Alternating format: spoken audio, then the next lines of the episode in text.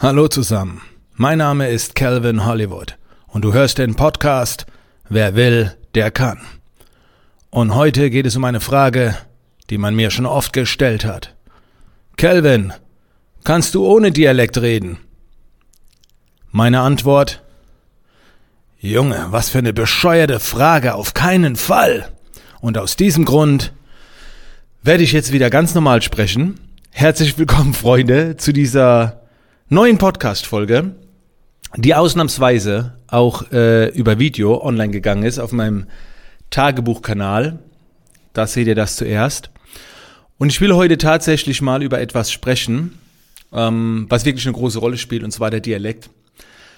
Gerade im Business-Kontext, gerade im Coaching, ähm, wie sehr soll man den rauslassen? Ist ein Dialekt akzeptiert? Wie stark? Ich bekomme diese Frage wirklich oft gestellt, gerade von Menschen, die natürlich einen sehr starken Dialekt haben. Und es gibt in Deutschland ja so ein paar Ecken, die sind schon sehr stark ausgeprägt. Und meine Ecke stelle ich da mit den Ossis zusammen auf absolut erster Stelle. Dann gibt's natürlich auch noch in Bayern und so weiter. Aber meine Region zusammen mit dem Osten, finde ich, hat den Dialekt, der am unangenehmsten klingt auch irgendwie charmant. Also ich höre gerne Ossis sprechen. Ähm, mich stört das nicht. Aber wenn ich jemand höre aus meiner Region im Business-Kontext, fällt mir echt schwer. Muss ich ganz ehrlich sagen. Also ich finde, wir haben den miesesten Dialekt im Business-Kontext, weil er so niedrig klingt, so schamlos klingt. Und ich sage das jetzt aus dem Grund, weil ich ja diesen Dialekt eigentlich habe. Also nicht jetzt. Jetzt hört man auch, woher ich komme. Und jetzt rede ich eigentlich in einem Modus, wo ich sagen würde, so ist es okay. Ne? Also, das ist ja auch nicht so, wie ich geboren bin. Ich rede gleich mal so, wie ich groß geworden bin. Und dann werdet ihr schon merken, wie mies das eigentlich ist. Aber prinzipiell, wenn du jetzt keine Lust hast, die ganze Podcast-Folge irgendwie komplett anzuhören, meine Kernaussage ist, ein Dialekt ist in Ordnung, wenn man hört, woher du kommst. Das hat auch irgendwie was Sympathisches, das hat irgendwie auch einen Style. Allerdings sollte er in einem gewissen Rahmen sein. Und dann immer auf das entsprechende Format passen. Wenn ich als so, äh, keine Ahnung, so eine Podcast-Folge aufnehme, ja, da geht's. Also für mich fühlt sich das jetzt natürlich an, aber es ist schon relativ angenehm, wie ich jetzt rede. Also würde ich jetzt sagen, relativ. Wenn ich jetzt natürlich privat unterwegs bin, bei meinen Eltern, Katastrophe. Also da, da geht der Schuss in die andere Richtung. Ähm, wenn man ein Hörbuch aufnimmt, müsste ich eigentlich komplett anders reden. Deswegen habe ich es auch sein lassen. Ich habe mein Hörbuch von jemand sprechen lassen, was viele gewundert hat. Ja, Kelvin, du redest doch auch im Podcast selbst, aber ein Podcast ist nochmal was anderes wie ein Buch lesen, wo 80 Prozent fremde Personen drüber kommen und dann ist es deine Aufgabe, genauso wie auf einer Bühne, auf einer fremden Bühne, ist es deine Aufgabe, deine Inhalte so verständlich wie möglich und so greifbar wie möglich zu machen. Und wenn du dann redest, wenn du dich schamlos einfach gehen lässt und kaum einer was versteht, dass du fast schon Untertitel brauchst, das ist jetzt weniger angebracht. Okay? So, jetzt kommen wir mal zu meinem ursprünglichen Dialekt. Ähm, und da werde ich euch gleich, das verknüpfe ich jetzt mit einem Tipp. Ich versuche den jetzt mal äh, in, in meinem in meiner so wie ich groß geworden bin, in der Sprache zu erklären. Ich hoffe, ihr versteht alles. Warte mal, ich muss kurz rein. Weil das Ding ist, ich muss in eine Rollreihe gehen, ich muss in eine Rollnei gehen und ich gehe immer in die Rolle vom Günter Meier. Also ich habe mal vor langer Zeit, als da war ich noch als Fotograf unterwegs, habe ich mal so eine Kunstfigur geschaffen, der Günter Meier aus Monnem. Und wenn ich mal vorstelle, ich bin der Günter Meier, dann kann ich so schwätzen. Und das so schwätzt man bei uns in der Region. Jetzt musst du dir mal vorstellen, wie sich das anhört als Business Coach, wenn du so, äh, so erklärst, du wärst ja nicht ernst genommen, ne? Und deswegen mache ich das nicht. Und so habe ich auch früher geschwätzt. Nicht in der Tonlage, weil, und das ist mein Tipp, ich muss in eine Rollnei gehen, damit ich wieder so schwätzen kann. Vorhin habe ich schon geschwätzt wie so ein Synchronsprecher, ne? wie ein Radiomoderator ganz am Anfang. Aber das bin ich schon nicht. Aber ich kann's nur, wenn ich in die Rollnei gehe. So, ich switch mal wieder. Und das ist so mein Tipp. Also, wenn ich zum Beispiel auf eine Bühne gehe, gehe ich eine Rolle. Wenn ich im Alltag ein Video aufnehmen. Es, es sind so verschiedene Typen. Und in meinem Fall, um die Frage zu beantworten, ob ich Hochdeutsch reden kann, nein.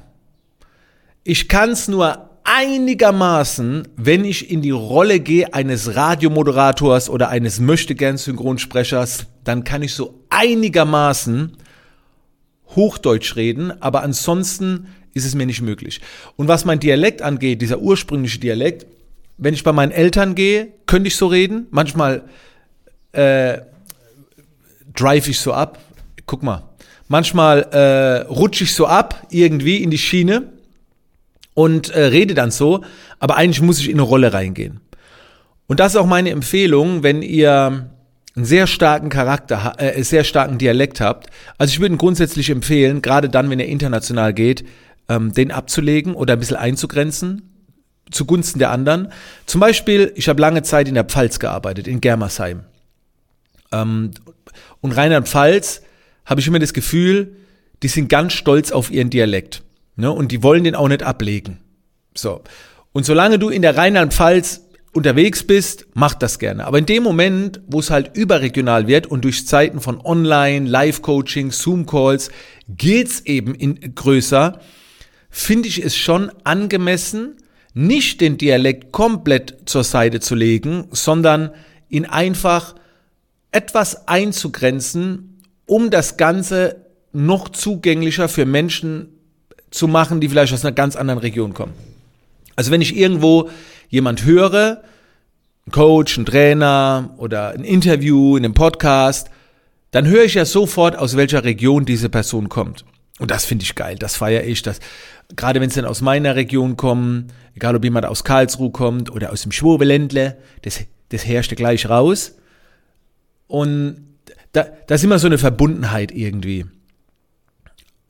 Oder halt aus dem Osten oder aus dem Norden. Ähm, das geil. Also der muss gar nicht ganz weg.